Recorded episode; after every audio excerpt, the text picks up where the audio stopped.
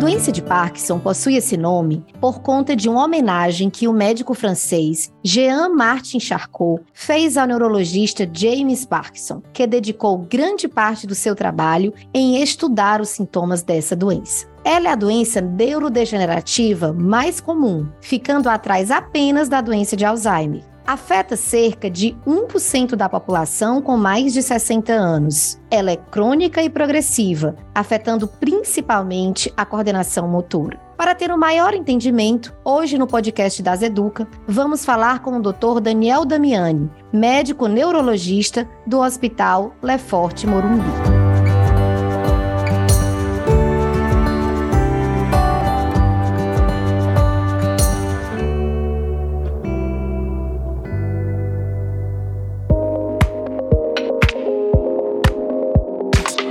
Olá, você está ouvindo o podcast das Educa. Temos o propósito de transformar a saúde das pessoas e acreditamos que o aprendizado e o compartilhamento de conteúdo, inovações e estudos sejam fundamentais para a realização deste sonho. Acesse o nosso site daseduca.com.br e conheça nossa programação. Você pode enviar um e-mail com suas dúvidas e sugestões para dasa.educa@dasa.com.br. Queremos ouvir você para que juntos possamos construir um novo canal com o propósito de gerar e fomentar conhecimento para o setor de saúde. Eu sou a doutora Maria Elane Gugel e você está ouvindo o podcast das Educa.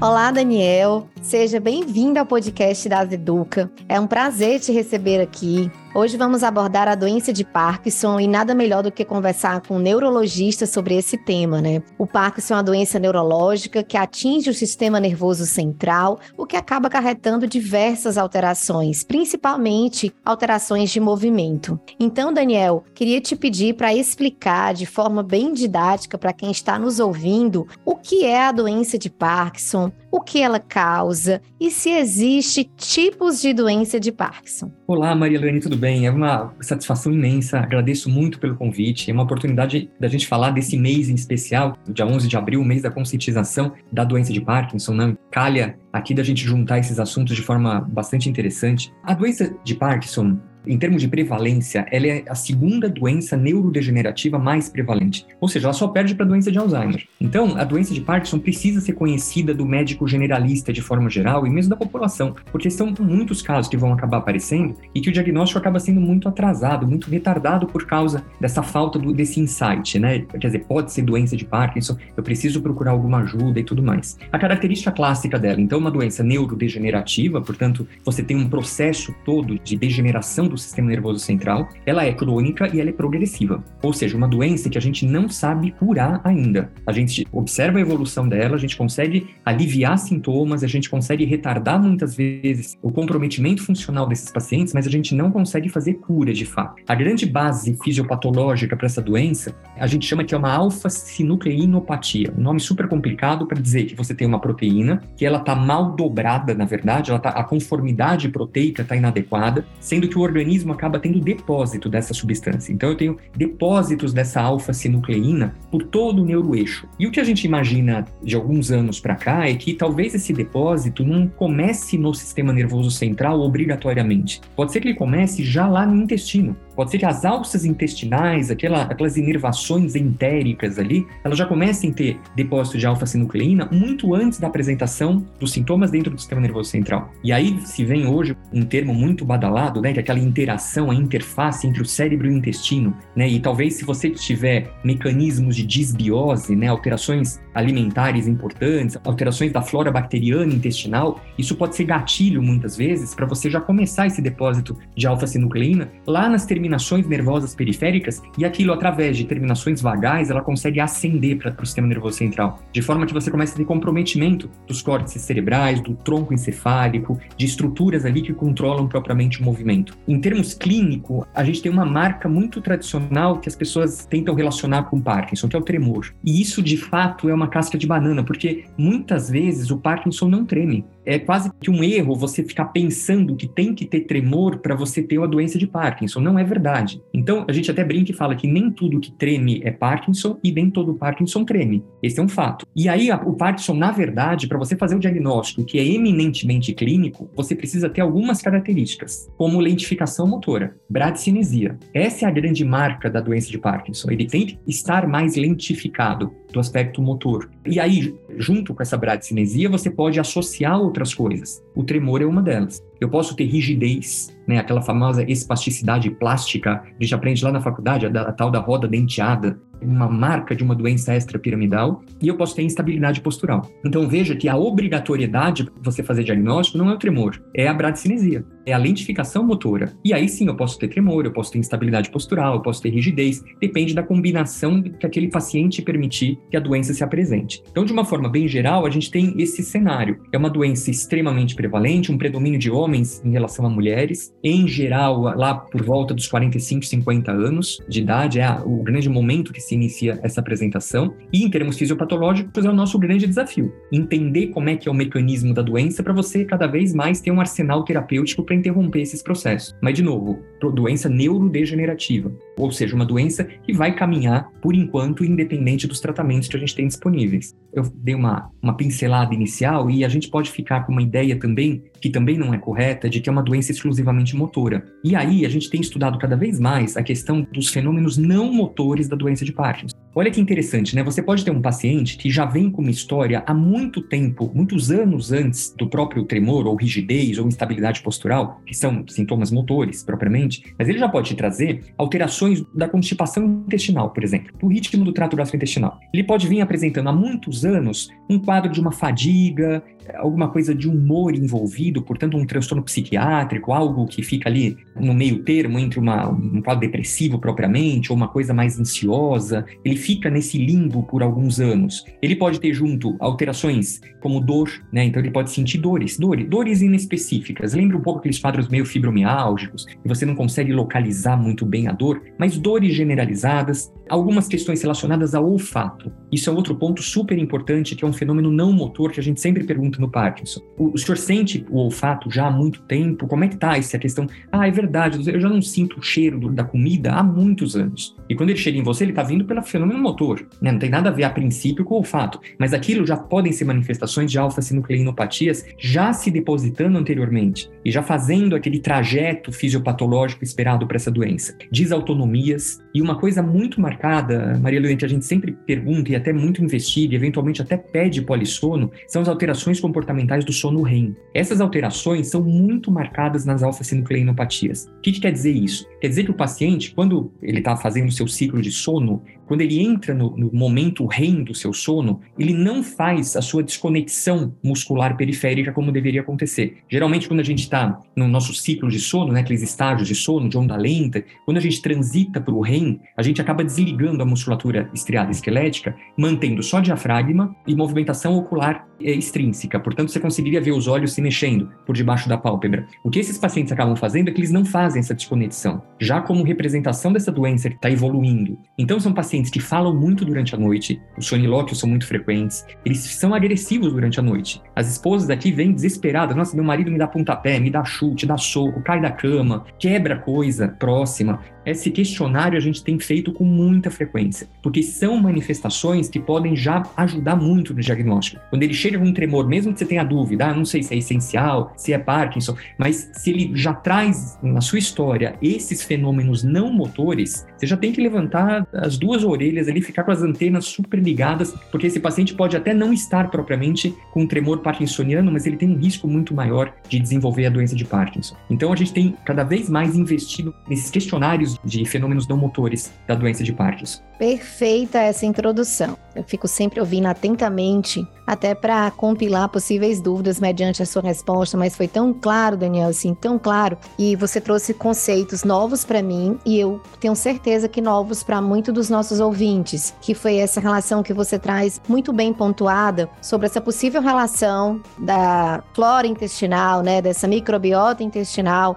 e uma possível gênese dentro desse mecanismo que você tão bem explicou com essa palavra né, esse depósito dessa alfa-sinocleína, né? Então, Então, assim, não é de fato uma terminologia comum, frequente, mas acredito que seja importante a gente lembrar que existe esse nome e a gente estaria frente a uma alfa-sinocleinopatia, que seria esse depósito inadequado, onde não se espera ver esse depósito, né? Então, isso ajuda a explicar e entender. É difícil para essas doenças neurogenerativas, muitas vezes, assim, nós médicos, profissionais da saúde, fica fazendo a busca do mecanismo etiológico, etiopatogênico, né? E eu entendo que dentro do Parkinson existe avanço desse conhecimento, sabe-se disso. E a sua fala foi muito importante, porque você traz pontos, e aí eu te falo com a fala de clínica agora, que muitas vezes Parkinson as pessoas procuram fazer a triagem no olhar assim, tremeu é Parkinson. E você faz um, uma frase muito importante: nem tudo que treme é Parkinson e Parkinson pode não ter tremor. Então, para quem está nos ouvindo, é muito importante essa fala e lembrar dessa próxima fala que você fez, que eu tomei nota aqui, a importância de se observar a bradicinesia, né? Então, assim, é isso que a gente precisa. Eu ia te fazer uma pergunta sequente, mas você acabou respondendo quais os sintomas do Parkinson e ficou muito claro que a gente tem que buscar a bradicinesia, que é a lentificação motora, a rigidez, e aí você lembrou aqui os tempos de medicina lá do exame físico de ver a roda denteada, né? Então, assim, para os profissionais da saúde que fizeram esse tipo de anamnese, de aprendizado, a gente muito lembra disso, né? Veja se o paciente tem roda denteada. Então, isso é muito importante. E a estabilidade postural. Então, com isso, você consegue, assim, de forma sumária e muito objetiva e interessante, fazer essa recordação dos possíveis sinais.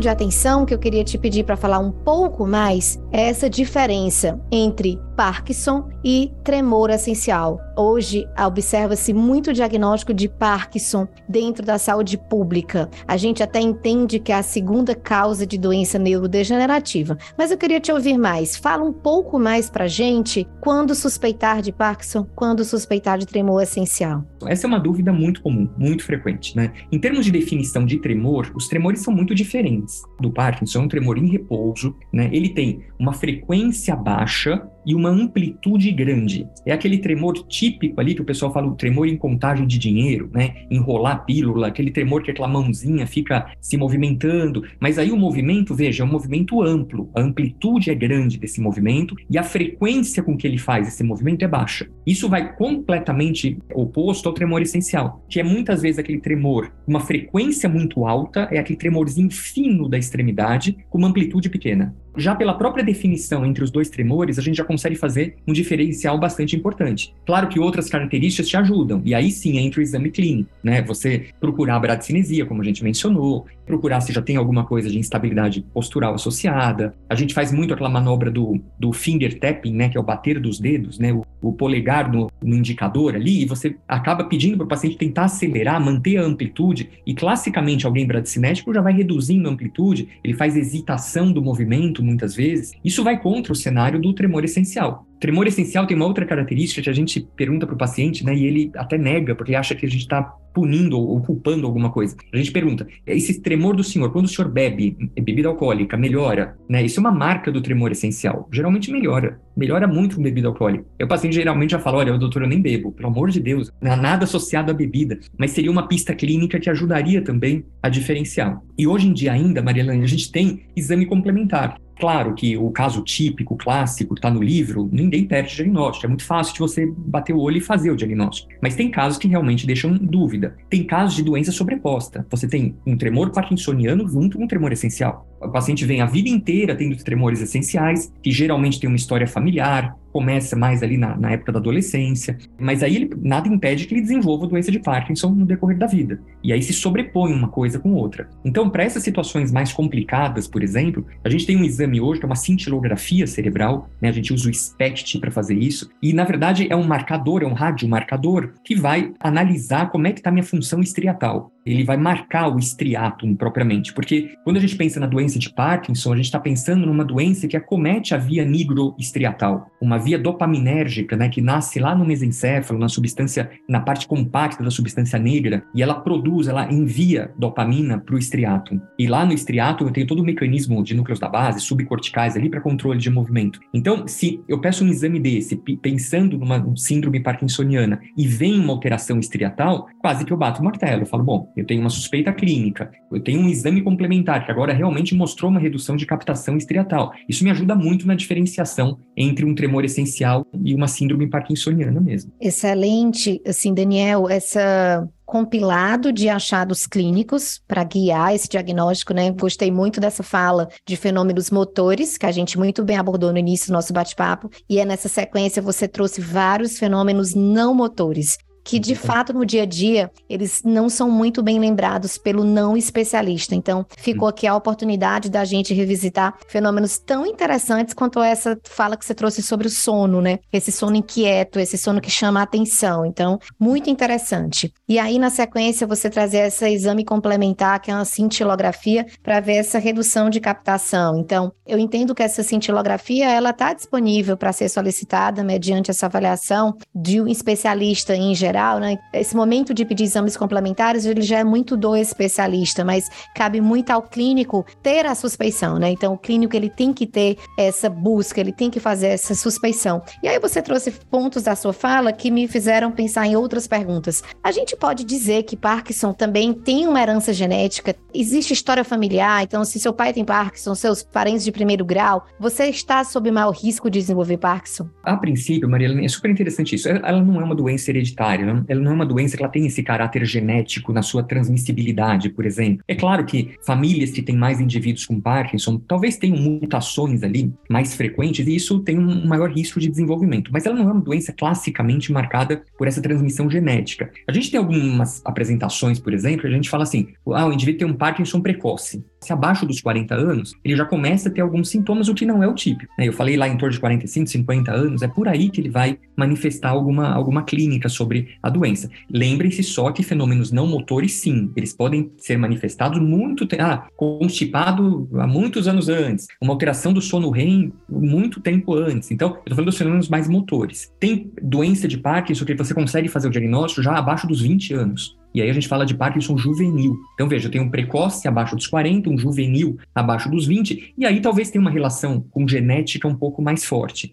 O que é bom da gente ressaltar para esses casos em especial é que a evolução é mais lenta, né? Eles também não têm aquela forma do Parkinson extremamente agressiva, com uma perda funcional extremamente importante, bem marcada, não. Parece que eles se adaptam melhor, eles vivem melhor com a doença de Parkinson. Então, o caráter genético, como toda doença, eu acho que tem o seu impacto, né? Está sempre ali presente, mas a gente tem um cenário ali que pode levar ao Parkinson, que é o que eu brinco, eu falo para os alunos em relação a qualquer tipo de doença, né? É muito parecido com um acidente aéreo, né? O que derruba um avião não é um único fator. Você tem uma cadeia de fatores levando a isso. Então, no Parkinson, a gente tem tentado identificar aspectos de neuroinflamação, disfunção sináptica, disfunção de neurotransmissor, estresse oxidativo, que entra nesse conjunto junto. A genética, claro, entra num cenário aí, 5, 10% de impacto. A tal da disbiose intestinal. Será que de fato a gente vai daqui uns anos conseguir concluir que se você não tiver uma vida saudável intestinal, alimentar, você vai ter uma predisposição muito aumentada para mecanismo neuroinflamatório, oxidativos, e isso acaba sendo gatilho para a doença de Parkinson. Então,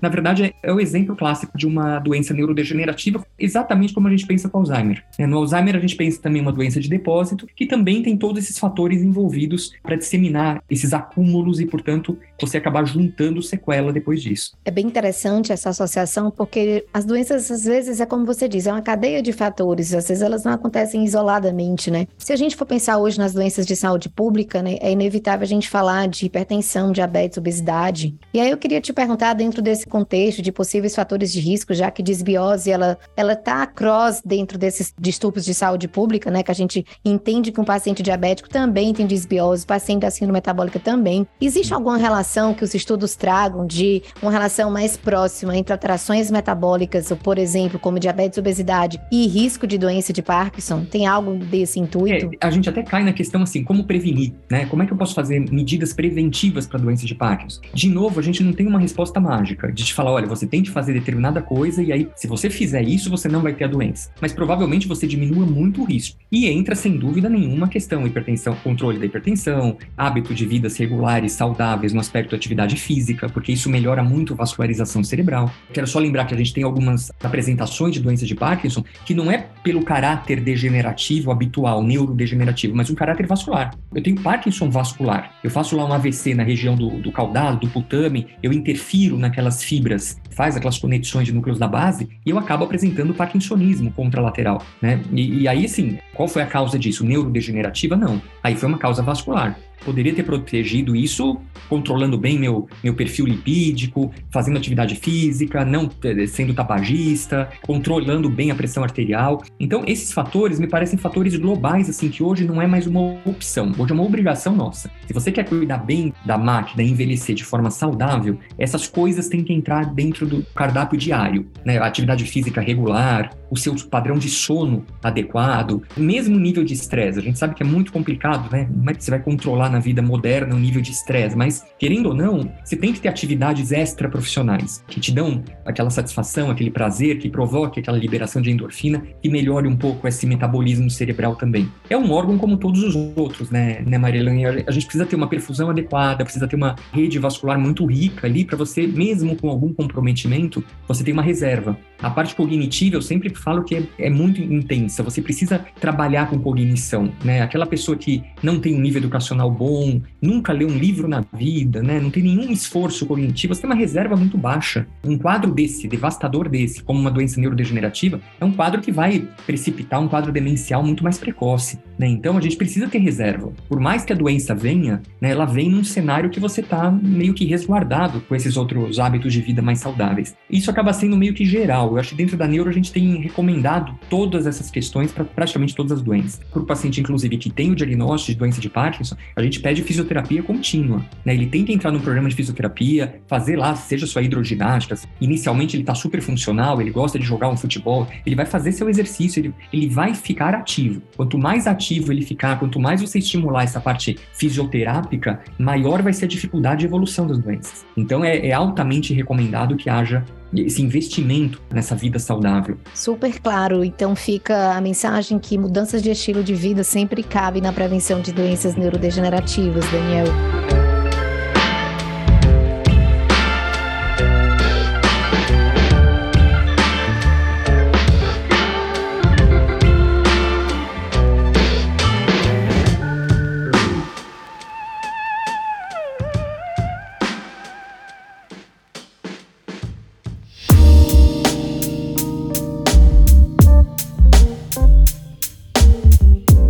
Baseado na sua fala, que aí eu vou aprendendo e vou conseguindo elaborar mais perguntas para ti, e está sendo muito elucidativo para mim. Você fala de Parkinson precoce, juvenil, Parkinson vascular. Será que eu posso dizer que existem tipos de Parkinson, tipos de etiologias de Parkinson? Eu posso dizer que existem estágios de Parkinson? Me ajuda a entender como é que eu posso didaticamente classificar Parkinson. Tem classificação dentro da doença Parkinson? Perfeito, perfeito, Marilene. Primeiro, uma observação super importante. Por exemplo, o paciente às vezes chega muito para a gente no ambulatório super angustiado, né? Porque ele já ouviu do vizinho que o que ele deve ter é doença de Parkinson. E ele chega lá para tentar esclarecer isso. E aí ele vai sair com uma resposta que não vai agradar muito bem ele. Porque, assim, para eu conseguir dar uma, um diagnóstico de doença de Parkinson propriamente, a tal da doença de Parkinson idiopática, a DPI, como a gente chama, isso demora alguns anos para poder acontecer. Ou seja, eu vou ter que, inicialmente, eu concluo que o paciente tem realmente uma bradicinesia, tem um tremor, enfim. Eu estou diante de um, de um quadro de uma síndrome parkinsoniana E aí eu faço esse primeiro diferencial para a gente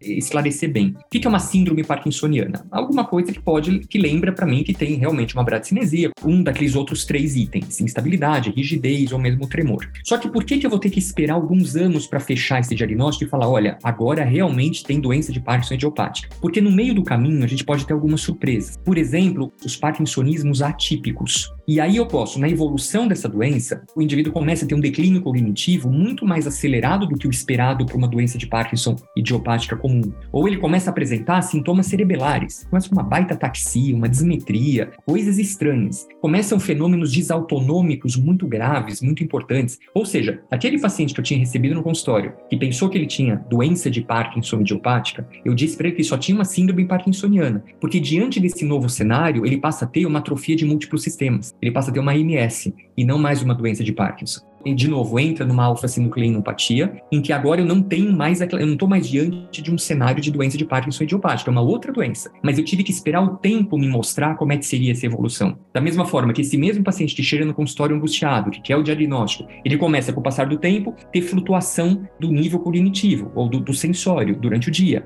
Ele começa a ficar mais sensível a neuroléptico. Ele começa a fazer alucinações visuais complexas. Peraí, esse paciente agora ele tem uma demência dos corpos de Levy. Ele não é mais aquele Parkinson Parkinson idiopático eu achei que seria, porque a evolução durante o tempo mudou. E aí eu mudo o nome da doença com isso. Então, por isso a gente tem que ter muito cuidado nesse primeiro diagnóstico. Ah, eu tenho doença de Parkinson. Calma. Você tem uma síndrome parkinsoniana. Se vai ser de fato doença de Parkinson idiopática ou não, daqui quatro anos, mais ou menos, a gente vai poder dizer. Porque em quatro anos eu vou ter um tempo suficiente para ver se isso não vai evoluir para uma dessas formas, como Levi, como a MS, que é atrofia de múltiplos sistemas, ou vai mesmo para o lado umas taupatias, como degeneração córtico-basal, paralisia supranuclear progressiva, que podem ser outros diferenciais que entram nesse cenário. Então, esse é um um primeiro ponto. Agora, dentro do próprio Parkinson, imagina que ele evoluiu bem, então com 4, 5 anos ele está lá dentro do esperado. Está usando uma baixíssima dose de levodopa, que é uma marca da doença de Parkinson idiopática. Você dá levodopa, ele responde bem. Nessas outras formas mais do mal, eles não têm uma boa resposta. E aí, depois de um determinado tempo, você acaba vendo que esse paciente vai tendo seus comprometimentos. Inicialmente, a doença de Parkinson é unilateral, depois ela vai se tornar bilateral. Inicialmente ele não tem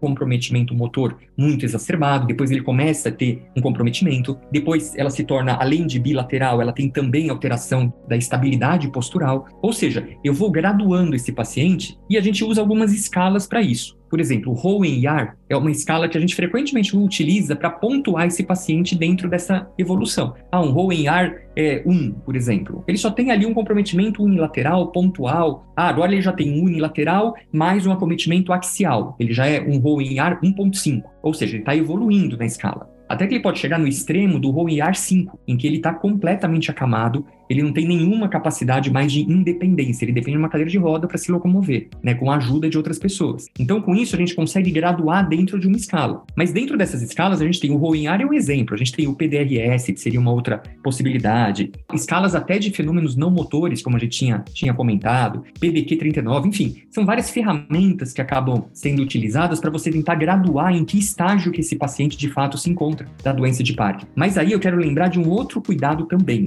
todo parkinsoniano, propriamente, tem a sua própria doença, a sua própria característica fisiopatológica. Então, padronizar todo mundo também é uma coisa meio complicada, né? As escalas tentam fazer isso até de forma didática, mas o que eu quero dizer com isso? Eu vejo muitas vezes um paciente com 10 anos de doença de Parkinson muito bem. Ele tem um acometimento ali, agora bilateral, muito discreto, extremamente funcional, prática esportiva diária, ótimo. E eu vejo um outro mesmo paciente com 10 anos de evolução que está num cenário assim que ele está com uma baita rigidez, uma instabilidade postural, ele não consegue mais ter independência para suas atividades diárias. Ou seja, mesmo dentro da própria doença de Parkinson, a gente provavelmente tem mecanismos diferentes de espraiamento dessa neurodegeneração. Algumas pessoas têm uma, um espraiamento mais benigno, vamos dizer assim, mais lento, progressivo, e outras evoluem de forma muito mais rápida, muito mais debilitadora, né? E tira sua independência funcional. Então, isso é uma coisa que a gente tem tentado entender um pouco mais, né? As faces da própria doença de Parkinson, né? Porque elas se apresentam de forma muito diferente em pacientes com o mesmo tempo de evolução de doença.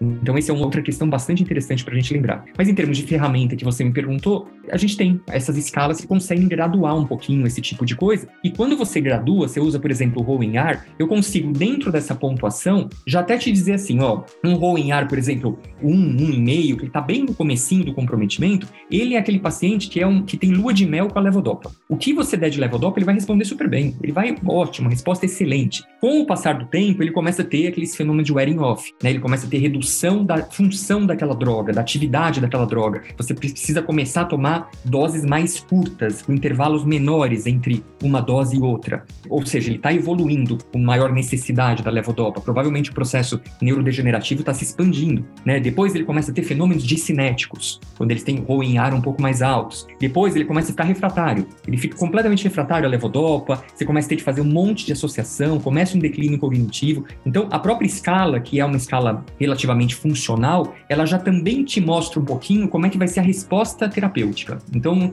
nesse sentido, acaba te ajudando também a imaginar como é que vai ser o prognóstico desses pacientes. Bem interessante essa tua explicação e ficou bem claro para mim como essa doença ela é dinâmica, ela não tem um padrão único e ela precisa realmente estar na mão do especialista, porque o clínico ele não tem condição de fazer o segmento desse paciente, né? Ele precisa ter esse segmento horizontal pelo especialista. Eu entendo que talvez predição de, porque os pacientes perguntam muito isso pra gente, né, Daniel, assim, a minha doença evolui? Eu sou do tipo que evolui? Eu acho que ainda deve faltar ferramentas para que a gente consiga ter predição de como vai ser a evolução exata desse paciente. Então, eu tô certa de que falta essas ferramentas. Perfeito, é exatamente isso. Essa pergunta é a pergunta mais cruel que o paciente pode fazer. Não tem como aliviar a ansiedade dele. Você vai ter que aguardar, a gente vai ter que caminhar junto, na verdade. Quer dizer, hoje como é que está a situação, do que, que você está precisando, de quanto de dose está precisando, daqui um mês, daqui seis meses, um ano, eu não sei. A gente vai ver junto como é que isso vai isso. caminhar. E isso gera muita ansiedade para o paciente e para os seus familiares, porque quem lida com doença crônica sabe o quão frequente essa pergunta. E aí, doutor, o que é que eu posso me programar daqui para frente? E a nossa resposta vai ser de acolhimento. A gente precisa te seguir para ir vendo com você como é que vai ser a sua evolução. E é uma doença, a gente vai já falar sobre tratamento, mas que a gente não tem um tratamento de cura, como você trouxe na sua fala inicial. Mas a equipe multidisciplinar, eu entendo que existe um espaço de equipe multi aqui, porque você bem falou, fisioterapia para alguns estágios de doença, né? Então, por vezes terapia ocupacional, talvez acompanhamento por fonoaudiólogo, dependendo do tipo de acometimento. Então, acompanhamento psicológico mesmo, porque é uma doença que tem esse cunho, que traz essa ansiedade, por não conseguirmos garantir uma predição de evolução. A gente não consegue fazer isso, mas consegue acolher. Acolher vai ser sempre a nossa missão enquanto profissionais de saúde. E para fechar esse bloco de te perguntar sobre diagnóstico clínico, que está muito claro para mim, esse acompanhamento de escalas, né? Como classifica? Classifica sim, tem estágio sim, tem tipo sim, tem uma ferramenta diagnóstica que é a cintilografia. Eu queria só te fazer uma pergunta adicional. Existe algum exame sérico, né, de sangue que a gente possa usar nessa população para diagnóstico de doença de Parkinson? Se tivesse um marcador que você fala, olha, esse marcador agora te diz que tem a doença propriamente, está fechado o diagnóstico. A gente não tem isso. No Parkinson, não. O Parkinson, o diagnóstico é clínico. E aí que tá, a gente precisa ter um clínico com uma ferramenta clínica adequada para conseguir fazer o tal do diagnóstico clínico. Todos esses exames complementares, seja um SPECT que você mencionou, a gente pode pedir uma ressonância com nigrossomo. A ressonância com avaliação do nigrossomo, justamente ela vai avaliar a substância negra, né, e ver se aquele paciente tem uma marca muito clássica ali, que é a perda da cauda da andorinha, né? Os radiologistas gostam dessas coisas. E, e quando se perde essa cauda da andorinha, a gente sabe que aquele lado já está degenerado, né? Ele está perdido a substância negra daquela região. A gente tem ultrassom, por exemplo, que poderia te ajudar em algum sentido, uma imagem mais hiperecóica, mas assim, são ferramentas que você tem que ter a clínica de base com alto índice de suspeição. Se você não tiver isso, não adianta jogar nesses exames e forçar, ó, ah, não, veio ali um perda do nigrossomo, mas não tem clínica nenhuma. E você vai dizer que ele tem Parkinson? Impossível. Ali é para justamente a gente tentar, dentro do cenário clínico, você tem a crença de que você está diante de um DPI mesmo, de uma doença de Parkinson idiopática, esses exames te dão um algo a mais. Mas é um algo a mais que também não é fundamental para o diagnóstico. Não preciso ter isso para fazer o diagnóstico. O diagnóstico, de novo, é clínico, de novo, tem que dar tempo. Como eu te falei, nos primeiros anos, a gente pode ter algumas surpresas meio desagradáveis, como essas outras sinucleinopatias, as outras taupatias, que têm uma evolução muito maligna, né? Todas elas, uma evolução num curto espaço de tempo. Então, a gente precisa tomar muito cuidado com a própria ansiedade do médico em querer dar esse diagnóstico e falar, ah, você tem a doença. Calma, calma. Você tem uma síndrome parkinsoniana, que é o que a gente fala. Dentro dessa síndrome, no decorrer do tempo, a gente vai ver como é que isso vai evoluindo. A gente tem um monte de coisa farmacológica disponível, já já nós vamos falar disso, e é por aí. Nós vamos Então, cada consulta, cada retorno é um cenário novo, são coisas novas que o paciente vai trazer para você e aí a gente vai ajustando. Concordo com você plenamente na questão suporte emocional, suporte é, com terapia ocupacional ainda eu vejo muita vergonha no diagnóstico de Parkinson. O paciente não, ele quer, ah, doutor, pelo amor de Deus, eu não quero que o trabalho saiba, não põe nenhum CID aí que tem doença de Parkinson. Se ele vem sozinho na consulta, às vezes ele demora um tempo para conseguir trazer a esposa, namorada, noiva, sei lá, ou algum outro familiar, porque ele não quer dizer a princípio. Então parece que tem um, momento de negação inicial, né, que o, próprio paciente nega a doença. Então dá tempo para cada pessoa, cada pessoa é de uma forma, de um jeito, né? Então a gente precisa entender esse cenário biopsicossocial social associado para conseguir dar o que tem de melhor em termos terapêuticos propriamente.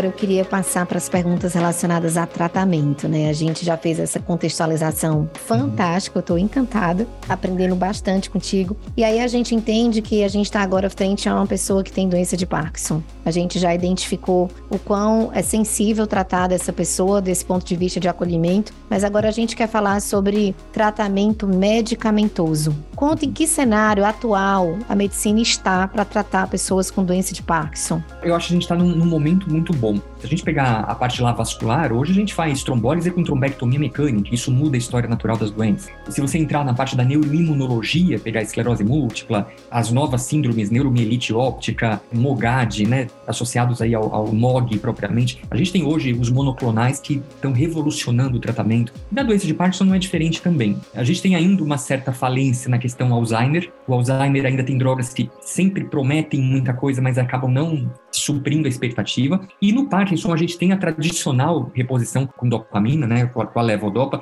Não que a dopamina seja o único transmissor responsável propriamente, mas em termos fisiopatológicos, a reposição da dopamina é algo que satisfaz o sistema a ponto de você diminuir a sintomatologia. Então a levodopa, sem dúvida nenhuma, desde lá 1960 é o gold standard, é o padrão ouro de tratamento. A gente tem ela disponível em diversas formulações. Qual que é o grande problema da levodopa? A meia-vida. A meia-vida é muito curta. Então você precisa ficar dando doses muito próximas umas das outras, principalmente quando o paciente vai ficando muito mais sintomático. Ele descobre muitas horas do dia da dopamina e aí ele começa a apresentar de novo a rigidez, a espasticidade. Então, isso acaba incomodando muito. Então, um problema muito sério com ela é a questão horários de tomada. Você precisa dar muitas vezes ao dia. E pior, a levodopa tem uma absorção lá no intestino do odeno jejum, né? Então, ela não pode ficar presa no estômago. Então, o paciente precisa tomar levodopa em jejum, com um copão de água junto, para empurrar esse comprimido lá para depois do estômago, que é onde ele vai ser absorvido. Né? E isso muitas vezes dificulta, porque você imagina,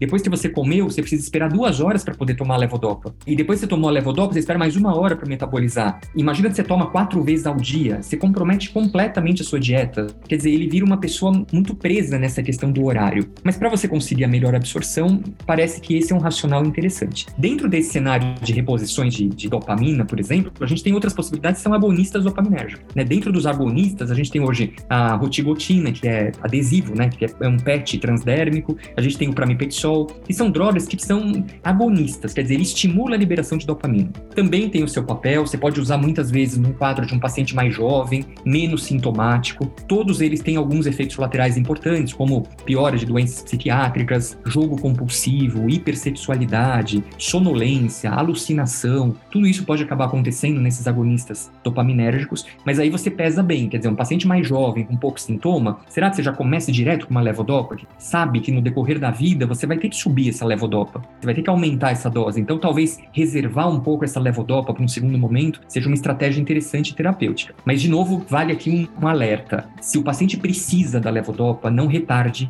a introdução da levodopa. Né? Se você está vendo, olha, ele está muito sintomático, ele está muito rígido, ele está muito comprometido funcionalmente, ele vai precisar da, da, dopamina, não tem jeito. Antigamente se tinha uma ideia de fazer, de poupar levodopa. Ah, se poupa levodopa, porque lá na frente isso vai criar um problema, eu vou precisar de uma dose muito. Hoje não existe mais isso. Hoje em dia você vai sob a demanda clínica do paciente. Então, levodopa seria o que tem de melhor. A gente tem o agonista dopaminérgico. A gente tem, por exemplo, os inibidores da MAL, né, os inibidores da, da monoaminooxidase, inibidores da MAL-B, são drogas que diminuem a metabolização da dopamina. Então, se eu conseguir deixar mais dopamina disponível e menos degradada, ela fica mais tempo ali à disposição das neurotransmissões. E aí a gente tem rasagilina faz isso, por exemplo, e a gente consegue ter um controle com isso. Mas de novo, escolher direito, aí vai muito do perfil do paciente, do médico que está escolhendo essa terapêutica mais específica e do momento clínico, né? Eu vejo, por exemplo, tem muito paciente que está tomando dose de levodopa, mas tá, começa a ter muito wearing off em todas as doses e ele não tem, por exemplo, uma rasagilina prescrita. Você faz um entra junto, uma IMAL B, né? Melhor do que você entrar, por exemplo, com um inibidor de Conte, o catecol metiltransferase, que seria uma entacapona, e você teria que adicionar mais um comprimido em todas as doses. Ele teria que, em todas as quatro, cinco tomadas do dia, ele teria que pôr a entacapone junto, então seria muito mais trabalhoso do que ele tomar uma dose de rasagilina logo no início do dia e aquilo dar uma cobertura um pouco maior. O que eu quero te dizer é, a gente não tem uma fórmula muito bem definida de como que tem que ser exatamente para todo mundo. Você vai meio que sentindo pelo padrão clínico, pela idade do paciente, pela funcionalidade, vários pacientes vêm com queixa de tremor. E o tremor é o grande problema do paciente. E aí, para tremor, a gente tem os anticolinérgicos. Mas pensa só, você tem lá o, o biperideno, o artane, problemas desse paciente, cognição. Ele piora muito cognição. Então, se ele for um paciente já acima de 70 anos, mesmo que o tremor seja um problema, se você começa com uma medicação dessa, na sequência ele vem com a queixa. Agora tá ficando esquecido. Agora ele deixa o fogão ligado, ele deixa a água do chuveiro, não sabe o que foi fazer no mercado, quando ele vai fazer compra. Ou seja, é tudo pesar dentro do cenário clínico. Né? Você precisa ter a família próximo, é, é sempre a cereja mesmo do bolo aqui, literalmente. É você ter todo o suporte que você precisa, porque muitas vezes esse paciente sozinho, em algum momento ele não vai conseguir mais dar conta do seu próprio cuidado. E aí, se você tem uma família muito próxima, atenta, que está de olho nesses sintomas, eles trazem para você isso. Fala, olha, o vô lá não está lembrando de mais nada. E você está usando, por exemplo, um anticolinérgico. Além dos outros problemas, xerostomia, xeroftalmia, constipação, tudo aquilo que os anticolinérgicos acabam dando. E nos idosos acabam sendo um problema muitas vezes. Mais recentemente, a gente tem uma droga que tem múltiplos mecanismos de ação, né? Ela tem sido bastante badalada, ela se chama safinamida. Ela é um inibidor da MAO-B, ela faz o papel inibidor da MAO-B, só que ela tem junto um bloqueio glutamatérgico. Então ela também atua como antagonista do glutamatérgico. Então ela tem um efeito antidicinético. Se você começar a ter cinesia, ela também te ajuda nisso. E também tem um papel agonista dopaminérgico. Então ela faz um triplo mecanismo de ação, parece prevalecer o mecanismo inibidor de mal mesmo, mas é uma droga que tem sido a posologia excelente né, uma tomada diária de 50 ou 100 miligramas, e, e ela atua em alguns fenômenos não motores, como, por exemplo, dor, como alterações comportamentais, incontinência urinária, além dos fenômenos mesmo trazidos pelo paciente como queixa da doença clássica motora de Parkinson. Essa foi uma das grandes evoluções dos últimos anos aqui. Ano retrasado, a gente já teve uma entrada aqui no país da safinamida, hoje já tem sido bastante prescrita e parece que os efeitos são, são bem interessantes com ela também. Então, assim, em termos de arsenal farmacológico, de mecanismo de ação, a gente tem inúmeras coisas possíveis. A questão é você conseguir fazer aquela, aquela magia, né? Que é conseguir juntar o que você precisa naquele momento sem comprometer tanto a qualidade de vida. Porque todos os, os mecanismos acabam tendo interferência em outros circuitos que você não gostaria de ter, que são os tais dos efeitos colaterais. Então, se você conseguir selecionar o paciente adequado com as drogas mais adequadas para aquele cenário, seria o fator ideal. E além de tudo isso, a gente tem a questão cirúrgica, né? Que é o tal do DBS, o Deep Brain Stimulation, que hoje virou uma coisa super badalada, em que a gente não pode vender a ideia errada. O DBS, ele é mais uma modalidade terapêutica. Ela não cura doença de Parkinson. Eu já vi várias vezes isso divulgado. Agora tem cirurgia para curar a doença de Parkinson. Isso não existe. É uma doença, de novo, crônica, neurodegenerativa, progressiva. Isso não mudou. O que a gente muda agora com o DBS é ter uma capacidade de, por microneurocirurgia ali, por cirurgia estereotáxica, você consegue levar um eletrodo em algumas regiões específicas, que já são pré-selecionadas. Núcleo subtalâmico, o globo pálido interno, o núcleo ventral intermédio do tálamo. Ali você pode escolher algumas regiões dependendo dos sintomas que você tem. Qual que é a ideia da cirurgia? Aliviar sintoma. E talvez, provavelmente, diminuir a dose dos, das medicações. E aí a pergunta que o paciente às vezes faz, né? Eu vou fazer a cirurgia, eu não vou tomar mais remédio? Não, ele vai continuar tomando remédio. Talvez numa dose muito menor, né? A gente ganha tempo, tempo de ação desses remédios, vamos dizer assim, com a cirurgia. Mas, de novo, é muito importante deixar isso claro: a cirurgia não é curativa e a cirurgia não tira a necessidade de usar medicações que é algo que às vezes se vende muito essa ideia. É uma cirurgia milagrosa para a cura do Parkinson. Isso não existe. Então, de novo, é uma ferramenta a mais. É um algo a mais que pode ser oferecido e para alguns casos em especial. Principalmente para paciente que responde muito bem à levodopa, para paciente que tem nível cognitivo adequado, não pode ser um paciente demenciado, acamado, que já tem uma cognição muito prejudicada. Né? Então, são cenários específicos, doenças psiquiátricas. Esse tipo de cirurgia pode precipitar a doença psiquiátrica. Então, se ele tiver coisa prévia, você tem tende a contraindicar isso. Então, antes de fazer uma cirurgia dessa, ele tem que passar por toda uma bateria neurocognitiva, avaliação com psicólogo, tem um monte de coisa. Não é simplesmente ir lá e eu quero operar, eu vou resolver o Parkinson. Isso não existe. O arsenal é muito amplo. Você conseguiu trazer desde o que a gente vai chamar de básico, mas que quão eficiente é a levodopa, uhum. disponível né, no sistema público de saúde, inclusive. Mas essa fala dessa evolução de agonistas dopaminérgico, de cirurgia, tem que ser trazida aqui para quem nos ouve enquanto profissionais da saúde, para poder situar adequadamente a escolha desses medicamentos ou dessas intervenções como a intervenção cirúrgica. Não é infrequente nós ouvirmos de que, ah, eu uso levodopa porque eu estou no sistema público, porque senão eu faria a cirurgia curativa do Parkinson. E você uhum. traz esse tom, a cirurgia ela não é curativa. A cirurgia faz parte desse arsenal de, de manipulação de medicamentos que tem efeitos colaterais, que você usa a palavra magia e é bem isso, né? O estado da arte, da medicina é esse. É você escutar o paciente, entender o estágio da doença dele, escolher o medicamento adequado e que gere menos efeitos colaterais. Isso é o estado da arte, né? É isso que a gente busca enquanto médicos e, e a informação tem que chegar correta para não gerar expectativa, frustração, ansiedade para o paciente. Então, foi muito claro para mim.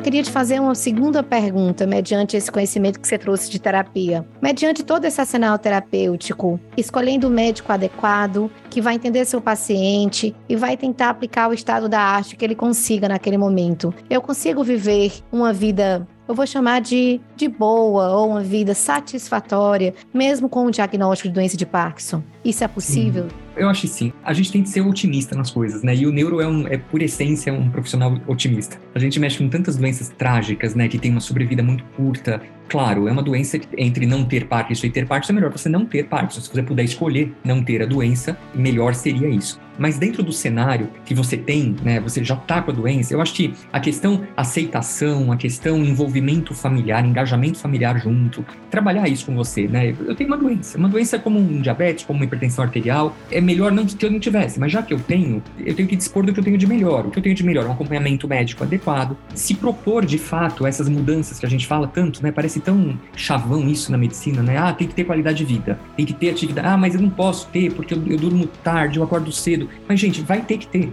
Em algum momento vai ter que ter isso, porque isso é tratamento. Isso é tão importante quanto a sua levodopa, né? É você ter a sua atividade física regular, é você não fumar, é você não abusar de bebidas alcoólicas, é você cuidar do seu organismo, é entrar num, num grupo aí de, com fisioterapeuta, com reabilitação, que isso mantém, né, o tônus muscular de forma adequada, melhora muito a bradicinesia, melhora a instabilidade postural. Hoje, por exemplo, dentro de todo esse arsenal, o que, que a gente tem para instabilidade postural? Fisioterapia. A fisioterapia o grande tratamento. Não tem uma droga que eu falo, ó, oh, você vai tomar tal droga, você vai melhorar da instabilidade. Não. Você vai fazer fisioterapia para melhorar da instabilidade. Então, são essas coisas que o paciente precisa se conscientizar, porque você mencionou muito bem, são questões de mudança de hábito de vida. E mudar hábito de vida talvez seja uma das coisas mais difíceis que a gente tem hoje em dia. Ser humano é um ser habituado a fazer as mesmas coisas todos os dias e a gente fica reclamando dos resultados depois. Mas a gente não quer mudar um, uma rua. Você faz ali o seu trajeto da casa para o trabalho, é sempre o mesmo trajeto, você não muda. De jeito nenhum. Ah, quando tem que mudar, você sai xingando, você sai brigando. Não, você quer fazer as mesmas coisas. E mudar a qualidade de vida é quebrar esse paradigma, é se propor de fato a novas experiências. Hoje em dia a gente tem grupos super legais, que são grupos de doentes de Parkinson, né? Que são reuniões que eles fazem lá, mensais, com atualizações de tratamento, com discussão, cada um conta um pouco como é que tá indo o seu trabalho, sua doença. É muito bom isso, gente. É uma questão mais até do que psicoterápica, é uma questão informativa. Você vai às vezes receber informação do outro paciente que ele tá fazendo um negócio muito legal que você gostaria de fazer também. E você vai buscar e vai fazer. Então, a questão educacional, né? A questão de compartilhar isso com a sociedade é muito legal. Eu acho uma pena, às vezes, a gente ficar com, a, com doenças tão importantes como essas, meio presas em algumas datas, né? Ah, nós estamos falando do Parkinson porque 11 de abril, mas depois esquece o Parkinson e vamos ver o que vem o mês que vem. E virou a página. A gente não pode virar a página. Eu tenho brigado muito, por exemplo, com AVC. AVC eu acho uma doença, assim, um em cada quatro. A gente tem uma frequência de 25%, uma prevalência de 25%. É uma doença que todo mundo tem que conhecer muito dessa doença. Então não é porque tá no mês do AVC que você vai falar do AVC. Você tem que falar do AVC todo dia.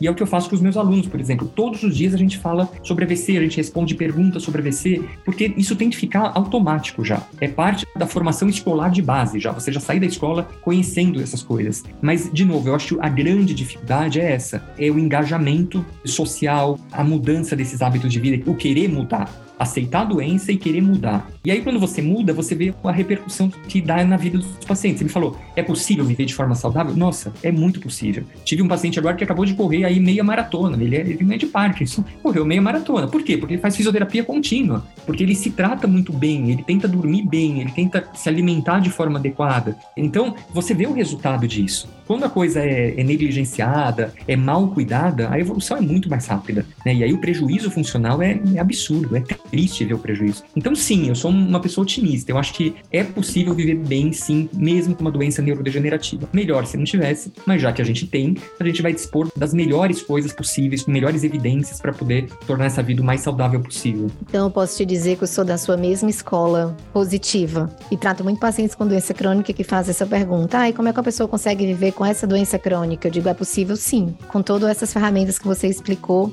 E eu penso que a missão de quem nos escuta, enquanto profissionais profissionais da saúde, ou como não profissionais da saúde mesmo, é reverberar, é que não deixa a página virar depois que passar o 11 de abril. Eu gostei muito dessa tua fala. Lá no iníciozinho, quando a gente começou o nosso bate-papo, você falou de vizinhos que chegam e diz: "Ah, você tem um diagnóstico de Parkinson". Na medicina isso é muito comum. O paciente chega e diz: "Não, eu vim porque o meu vizinho disse", né? Então, o poder do vizinho é muito grande. Então, que nós temos o poder do vizinho. Então, quem nos escuta, quem entendeu os conceitos do Parkinson, que o Parkinson ele requer suspeição, requer uma equipe que, que entenda de como tratar, requer acolhimento familiar. Você trouxe uma fala que eu fiquei assim bem sensibilizada da vergonha, da negação, não quero compartilhar, não queria ter Parkinson. Então, tudo isso tem que ser trabalhado, tem que ser colocado dentro desse ambiente aqui acadêmico, sério, de profissionais ou de leigos que podem reverberar um tema assim tão relevante quanto o Parkinson. Maravilhoso mesmo. E aí, Daniel, chegamos ao final final do nosso programa. Eu queria, assim, muito te agradecer. Foi uma conversa muito enriquecedora, eu aprendi demais. E gostaria que você deixasse uma mensagem para quem está nos ouvindo e quer saber mais sobre esse tema tão grandioso, tão importante que é a doença de Parkinson. Ah, muito obrigado, Marilene. Eu acho que foi uma satisfação mútua aqui. Eu também aprendo muito falando, ouvindo e, e você perguntando. É o grande jeito da gente promover educação em, em, saúde. Não tem jeito. A gente precisa fazer isso cada vez mais, né? Divulgar isso para o público aberto. Quem dera a Rede Globo pusesse nos seus intervalos lá alguma coisa sobre doença de Parkinson, sobre AVC. Todo dia teria que ter alguma coisa no, horário nobre para a população ter mais acesso. Então, esse eu acho o caminho. É a gente discutir, a gente conversar, a gente trocar ideia, trocar experiência. Isso é muito legal. Além de tudo, é um, é um crescimento profissional para todas as partes, né? O conhecimento é uma das coisas que quanto mais você doa, mais você ganha com aquilo, né? Então, é, esse é o grande ponto. Para quem quiser conhecer mais sobre doença de Parkinson, eu não tenho propriamente algo sobre a divulgação desse material. Por exemplo, eu sou professor de universidades, então eu fico meio que enclausurado dentro de alguns meios específicos. Eu tenho Instagram para contato, por exemplo, quem quiser mandar pergunta, né, é o arroba dani.damiani, né, Dani de Daniel, dani.damiani, e no final. E lá eu divulgo o máximo que eu posso sempre de conhecimentos médicos, de forma geral. Claro que neurologia é o meu foco, mas eu sempre vou colocando coisas lá direcionadas, não só coisas muito técnicas, mas também vídeos muito pro leigo, pro público que não conhece os assuntos, eles não são profissionais da saúde. É, é uma das formas que eu tenho de, de fazer divulgação. Mas assim, eu concordo com você, Maria. Eu que quem estiver nos ouvindo, que passe isso para adiante, né? Não só o remédio, porque o poder do vizinho é tamanho que ele já vem com o diagnóstico e vem tomando o remédio do vizinho. Ah, o vizinho já disse que eu tenho Parkinson, já me deu um comprimido que ele também toma e já começou a tomar. Então, se esse poder é grande desse jeito, né, que o conhecimento seja também dessa forma, porque aí a gente corta coisas erradas, né, principalmente. Quantas vezes eu já ouvi falar sobre canabidiol de novo? Aí entra a discussão canabidiol e Parkinson, canabidiol e Alzheimer. Aí você vê, ah, então canabidiol serve para tudo, né? Só um parênteses, em Parkinson a gente não tem evidência nenhuma, nenhuma. E eu já vi vários pacientes chegando tomando óleo de canabidiol. A gente ainda não tem nenhuma evidência. Ele está gastando muito dinheiro de bobeira. Então, isso é para ser feito com indicação médica. Médicos que tenham sua especialidade em neurologia, que saibam o que eles estão fazendo e falando. Então, eu acho que é isso. É buscar a cultura de excelência. Né? A gente tem uma ferramenta fantástica que se chama internet, que se chama Instagram, que se chama Facebook, mas ali você precisa ter um certo grau de discernimento da onde está vindo aquela informação. Só porque está no Instagram eu vou confiar, que é o que eu vejo muito frequentemente. Tá no Instagram eu confio. Não, calma. Vamos ver da onde vem essa fonte, quem é o profissional que está falando, qual é o currículo do profissional, para ter segurança do que você está fazendo, né? E claro, visite o médico, né, gente? Para com essa história de vou fugir, não, deixa para lá, toma um remedinho. Vai visitar o médico, passa por um exame físico, uma anamnese adequada, e aí sim você vai ter o seu diagnóstico com precisão. Doença é coisa séria, e coisa séria precisa de profissional sério, né? Profissional bem qualificado. E é isso que vocês têm que buscar. Excelente, Daniel.